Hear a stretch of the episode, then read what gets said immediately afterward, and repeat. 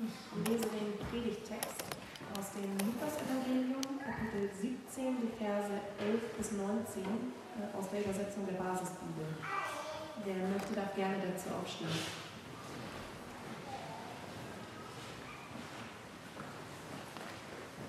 Der Abschnitt ist überschrieben mit Der dankbare Samariter.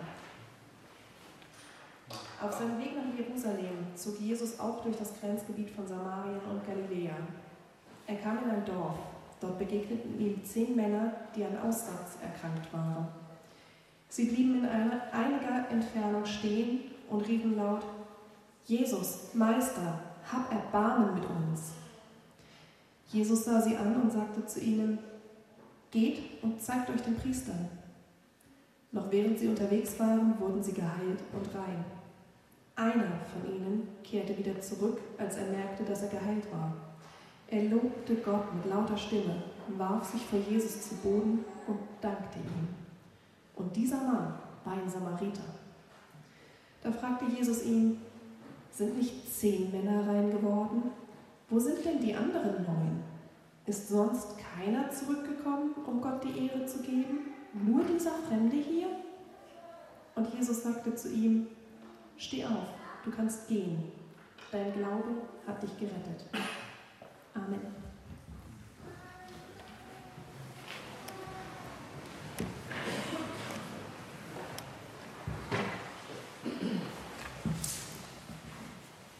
Vielen Dank. Ich bete noch einmal. Jesus, ich danke dir dafür, dass du uns diesen Text gegeben hast und diese Gemeinschaft der Musik, dein Wort. Und ich möchte dich bitten, dass du unsere Herzen bereit machst, dass wir das hören und verstehen können. Amen. Was für eine Geschichte, oder? Das war keine Beispielgeschichte, kein Gleichnis von Jesus, sondern eine echte Geschichte, eine reale, erlebte Geschichte. Heute feiern wir Erntedank. Dazu dieser Bibeltext mit dem Thema Dank, das passt schon ganz gut, es liegt auf der Hand. Der eine, der zurückkommt in der Geschichte, das ist der dankbare Samariter, so war ja auch die Überschrift aus der Bibel, die Bibelübersetzung, die Anna vorgelesen hat. Ich möchte gleich jetzt zu der Aktion, zum ersten Teil der Aktion kommen. Ihr habt ja Zettel bekommen. Ihr habt drei Zettel bekommen und jetzt geht es um den ersten Zettel. Und ich möchte mal euch darum bitten, ihr habt jetzt ungefähr 30 Sekunden Zeit. Also, in die Startlöcher, bitte. Ähm, 30 Sekunden Zeit. Schreibt mal bitte auf, wofür seid ihr dankbar? Ganz einfache Aufgabe. Das erste, was euch in den Sinn kommt. Das allererste, was euch in den Sinn kommt, wofür seid ihr dankbar? Aufschreiben, fertig. Das geht ganz schnell.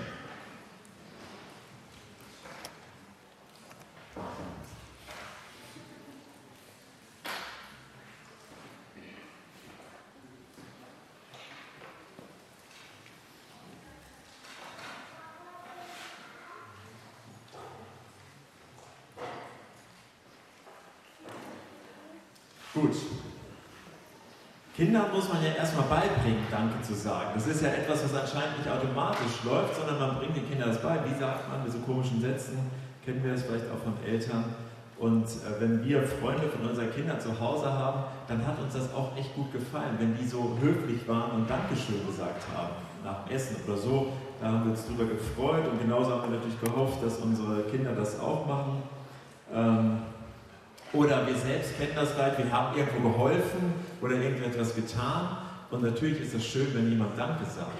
Und es ist sogar komisch, wenn da kein Danke kommt. Nicht, dass man das erwartet hätte, aber wäre schon schön gewesen, irgendwie sowas. Das kennt ihr wahrscheinlich alle. Ähm, ich möchte euch bitten, dass ihr diese Zettel noch aufbewahrt. Äh, könnt ihr auch hinten dran kleben.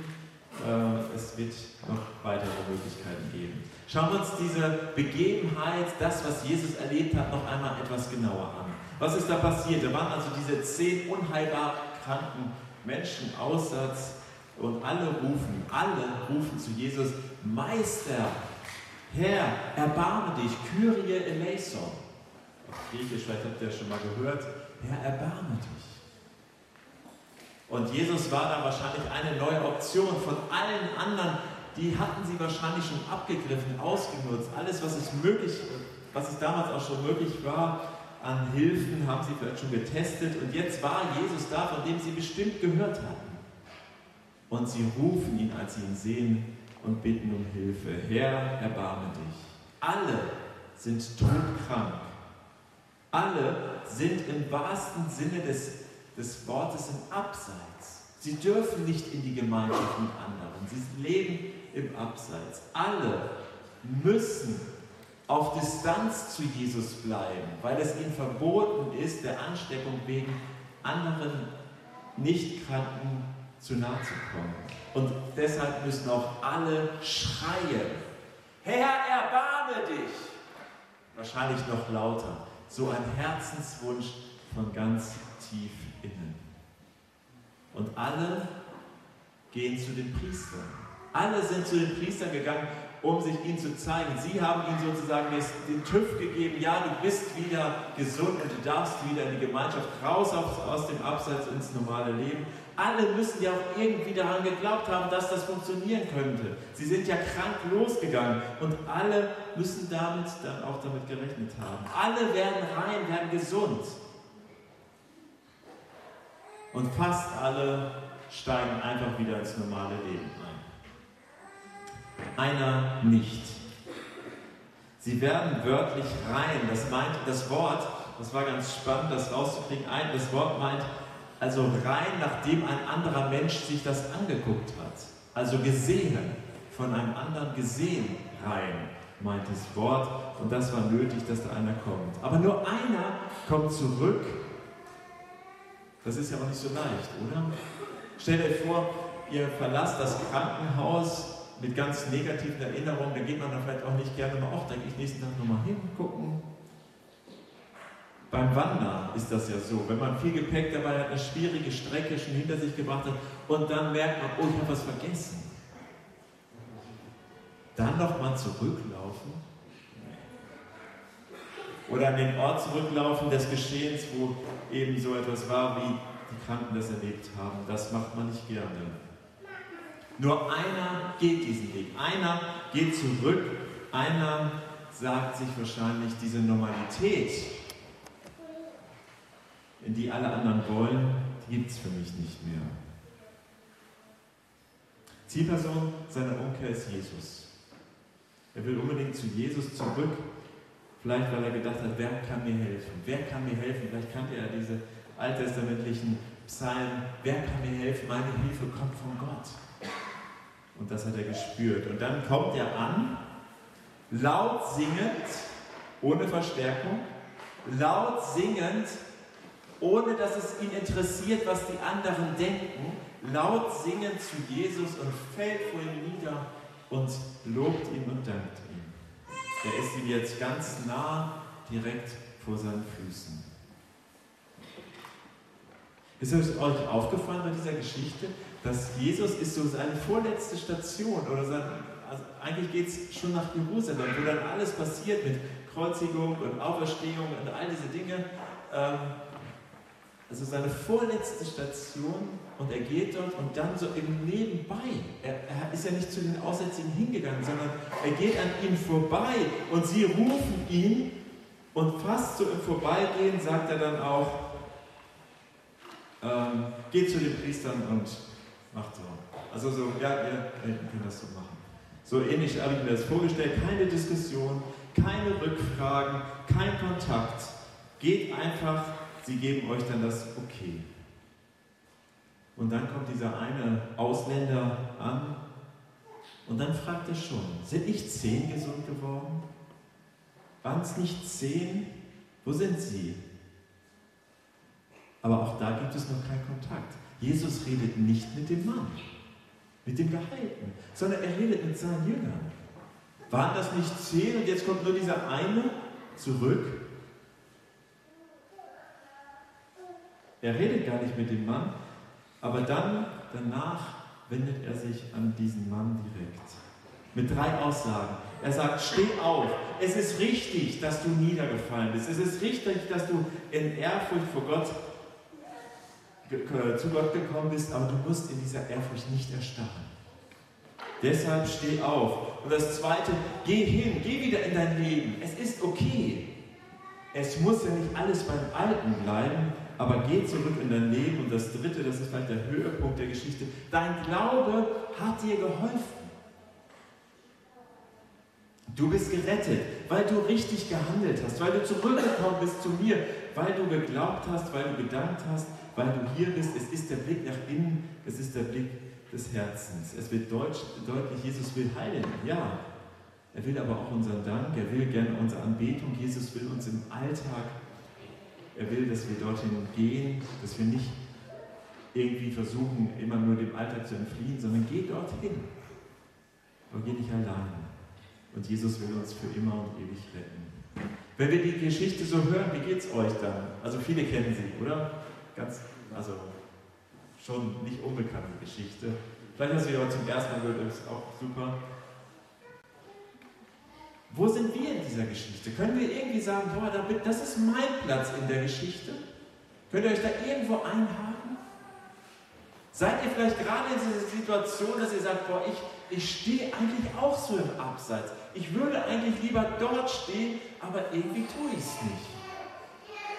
Braucht ihr Hilfe? Merkt ihr irgendwie, ich bin machtlos. Ich kann nichts ändern. Es liegt nicht in meinen Händen. Seid ihr in einem Konflikt, den ihr irgendwie nicht ähm, bewältigen könnt? Sucht ihr Hilfe? Noch vor wenigen Wochen hätte ich hier laut Ja gerufen zu allen Punkten, die ich gerade aufgezählt hätte. Hat. Wie sieht es jetzt bei uns aus?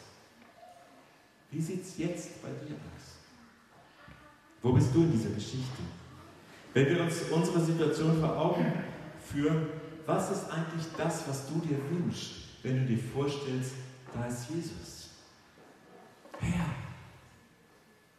Herr, erbarme mich, erbarme dich über mich oder ruf mir etwas anderes zu. Alles soll wieder so sein wie vorher, alles soll seinen normalen Weg gehen, alles soll so sein wie früher. Fast so wie in der Corona-Zeit plötzlich alle schreien, oh, wir wollen alles nur wie früher. Ist das gut? Oder gehen wir damit an, vielleicht hilft uns denn auf diese Situation tatsächlich da hinauszukommen? Was hat Danke mit so Veränderungen zu tun? Danke sagen. Ich glaube, dass Danke sagen alles ändert. Ich glaube, dass ein dankbares Herz alles ändert. Muss man eigentlich danken? Klar, ist höflich, ne? Hört sich so. Es ist respektvoll. Es signalisiert dem anderen auch, hey, ich habe das wahrgenommen und deshalb bedanke ich mich dafür. Nicht normal, dass du das gemacht hast für mich. Dankeschön. Eine Art Anerkennung. Als ich mich neulich mit einem meiner Söhne darüber unterhielt, irgendwie kam das Gespräch darauf, ich wusste ja, worüber ich predige, ähm, da war nach den ersten unruhigen Gedanken, hm, habe ich vergessen, mich zu bedanken, ähm, kam dann aber ein gutes Gespräch zustande, fand ich, und vieles war für mich auch erhellend. Wir haben nämlich darüber ge ge gesagt, wieso bedankt man sich eigentlich? Für mich oder für den anderen? Für wen bedankt man sich? Es geht ja vor allem um den anderen, oder? Es geht darum, dass man dem anderen sagt, jawohl, ich, ich habe das gesehen. Ich danke dir dafür. Das ist aber nur der eine Blick auf Dankbarkeit. Dann habe ich ihn gefragt, und muss man Gott danken? Ist es nötig, Gott zu danken? Und dann hat er was Kluges gesagt. Nee, Gott braucht es eigentlich nicht. Gott braucht unseren Dank nicht. Ist er überhaupt nicht darauf angewiesen. Als Jesus den Aussätzigen gesagt hat, zeigt euch den Priestern, damit sie euch für gesund erklären, da sagt er ja nicht, und dann kommt zurück und sagt artig Danke. Das steht da nicht. Steht kein Wort davon, dass sie irgendwas tun sollen. Er hat das nicht gebraucht. Später hat er gefragt, sind nicht alle gesund geworden? Wo sind sie geblieben? Muss man danken? Nein. Ist es gut zu danken? Ja, unbedingt. Danken ist so viel mehr. Es verändert uns. Gott braucht unseren Dank nicht, aber wir, wir brauchen es, Danke zu sagen. Wir brauchen das ganz dringend. Wir waren ja gestern Bogenschießen mit ein paar Männern. Ich habe hier auch einen, Bo einen Pfeil mitgebracht. Der ist kaputt gegangen, irgendwie.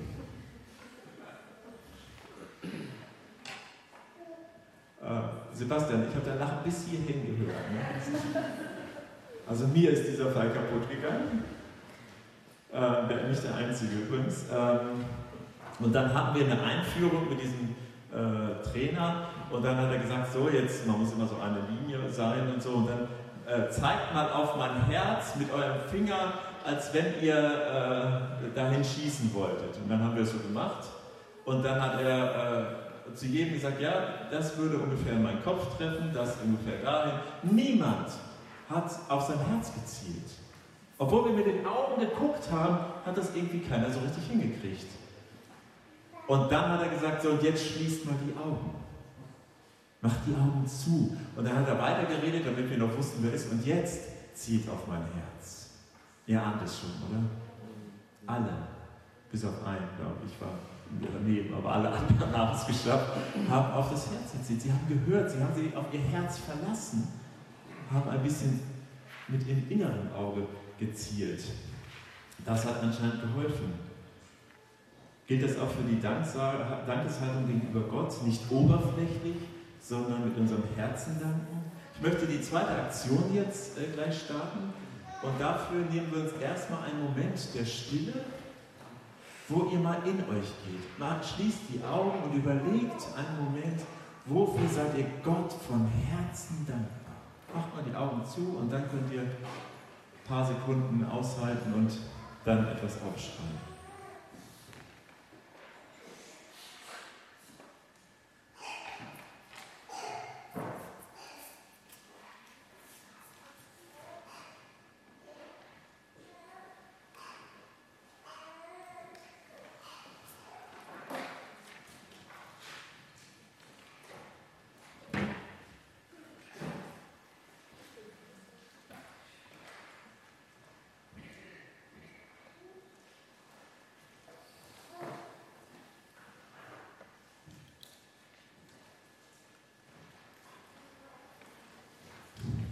Okay. Wenn wir Danke sagen, dann verändert das nicht nur mein Herz, sondern es verändert auch die Beziehung zu dem, dem ich danke. Und zwar in beide Richtungen. Wenn ich danke, dann verändert es die Beziehung zu dem, dem ich danke. Ich sehe, was Gott zum Beispiel in meinem Leben getan hat, was er mir zur Verfügung stellt, was er mir geschenkt hat, welche Spuren Gott in meinem Leben hinterlassen hat, wenn ich ihm dafür danke, wenn ich das sehe. Wenn mir das so bewusst ist, dann erwarte ich auch mehr. Dann erwarte ich andere Dinge, dann habe ich eine andere Haltung und nehme mehr wahr. Und das, das ändert alles. Vielleicht ist es euch bei der Lesung aufgefallen, Vers 15 und 16, einer kehrte von ihnen wieder zurück, als er merkte, dass er geheilt ich lese mal. Einer von ihnen kehrte wieder zurück, als er merkte, dass er geheilt war. Er lobte Gott mit lauter Stimme, warf sich vor Jesus zu Boden und dankte ihm. Sein dankbares Herz führte in die Anbetung. Sein dankbares Erleben Gottes führte in die Anbetung, weil er wusste, wem er zu danken hat. Gott dankbar sein führt also in Anbetung. Er pries ihn, steht da wörtlich. Er gibt ihm die Ehre, die, die Herrlichkeit, den Glanz, den er verdient. Danken, das bedeutet übrigens dieses Wort im Griechischen, ist das der Wortstamm von sich freuen. Danken kommt von sich freuen. Das gehört unbedingt dazu. Ein schöner Effekt, den ich äh, entdeckt habe. Hier wird also eher eine Herzenshaltung beschrieben. Hier wird, äh, das ist mehr als so, so ein, ähm, so ein gehorsames, respektvolles Danken. Danke meinte mehr, ich sehe, was Gott in meinem Leben tut und das treibt mich in die Anbetung Gottes. Deswegen habe ich heute auch diesen Titel gewählt für den Gottesdienst. Das ändert alles. Und da meinte ich, danken ändert wirklich alles weil ich das wirklich glaube. Danken bedeutet, bedeutet nämlich immer, dass man zurückschaut auf das, was war, aber nicht um nach hinten zu wandern, sondern damit man weiter nach vorne gehen kann. Danken schaut immer zurück, zielt aber in die Zukunft. Der Samariter, der zurückkommt, der ist ja nicht zuerst dankbar, sondern zuerst anbetend. Er erlebt deswegen auch nicht nur die oberflächliche Heilung, sondern auch eine Errettung. Wieder so ein typischer Satz von Jesus, oder? Ganz am Ende, steh auf, geh hin, dein Glaube hat dir geholfen. Der kommt häufiger vor von Jesus. Der kommt bei Heilungswundern immer wieder vor. Jetzt steh auf, geh hin und dein Glaube hat dir geholfen. Häufig nach Heilung. Danken, das ist für den Weg, für unseren, um unseren Glauben zu stärken. Es ist ein Weg. Und wenn wir gerade in einer Situation sind, wo wir denken, boah, mein Glaube, der sieht im Moment nicht so toll aus. Ich habe Schwierigkeiten, ich habe Zweifel, irgendwie ist es nicht mehr so, dass es mich erfüllt. Dann kann man auf andere zeigen, auf Umstände, oder man kann einfach damit anfangen, für das zu danken, was man hat, was Gott einem geschenkt hat. Und ich verspreche euch, es wird sich etwas verändern. Was für eine geniale Möglichkeit und was für eine, ein toller Weg, den Jesus uns selbst hier äh, vorstellt. Danken ist der Schlüssel und ein Ausdruck unseres Glaubens. Und was kommt dann? Vielleicht habt ihr schon darauf gewartet, Bibelkenner unter euch. Ja, da steht ja auch im Epheserbrief, danket alle Zeit für alles. Habe ich auch drüber nachgedacht. Zuerst wollte ich den nicht so gerne haben, weil das wäre nochmal eine extra Predigt eigentlich. Alle Zeit immer okay, ein dauerhaft dankbares Herz zu haben, ja. Aber für alles, Anna hat ja ein schönes Beispiel gebracht, für alles, das braucht manchmal ein bisschen Zeit. Für positive Dinge kein Problem, aber für negative Dinge zu danken, das fällt uns schon schwerer. Vielleicht, wenn ich mir bewusst mache, dass ich alles, wirklich alles mit Gott erleben darf. Ich möchte euch jetzt einladen, den dritten Zettel zu nehmen.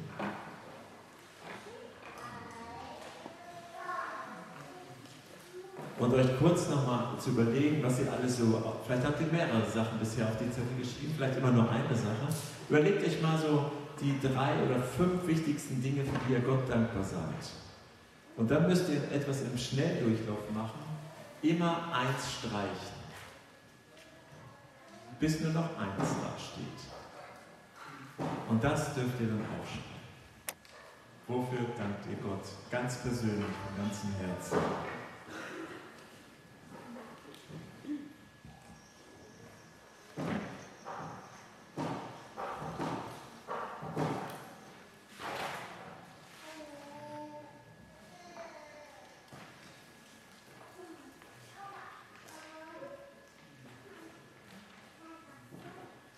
Ihr könnt das auch gleich während des Anbetungsteils noch weitermachen, wenn euch das jetzt zu kurz ist. Ich gucke immer nur ein bisschen auf die Uhr. Ähm ich hoffe, was jetzt bei euch hängen geblieben ist, ist, dass Danken eine Chance ist, meine Beziehung zu Gott zu verbessern. Das Danken bedeutet, wenn ich anfange, Gott mehr zu danken, dann kann ich auch das erleben, was zwischen Menschen schon passiert. Ich danke anderen Menschen, habe eine dankbare Haltung und das verändert schon Beziehungen und das darf ich auch mit Gott erleben. Also ich lade uns und euch ein, ganz dankbar zu Gott zu kommen. Und wenn wir jetzt diese Lieder singen, die wir geplant haben, dann ist das eine ganz gute Verbindung. Da kommt immer auch Dank drin vor, aber auch die Anbetung. Genau das, was in der Geschichte auch Thema war. Also ich lade euch ein, jetzt Gott anzubeten, ihm zu begegnen und das mit einem sehr dankbaren Herzen.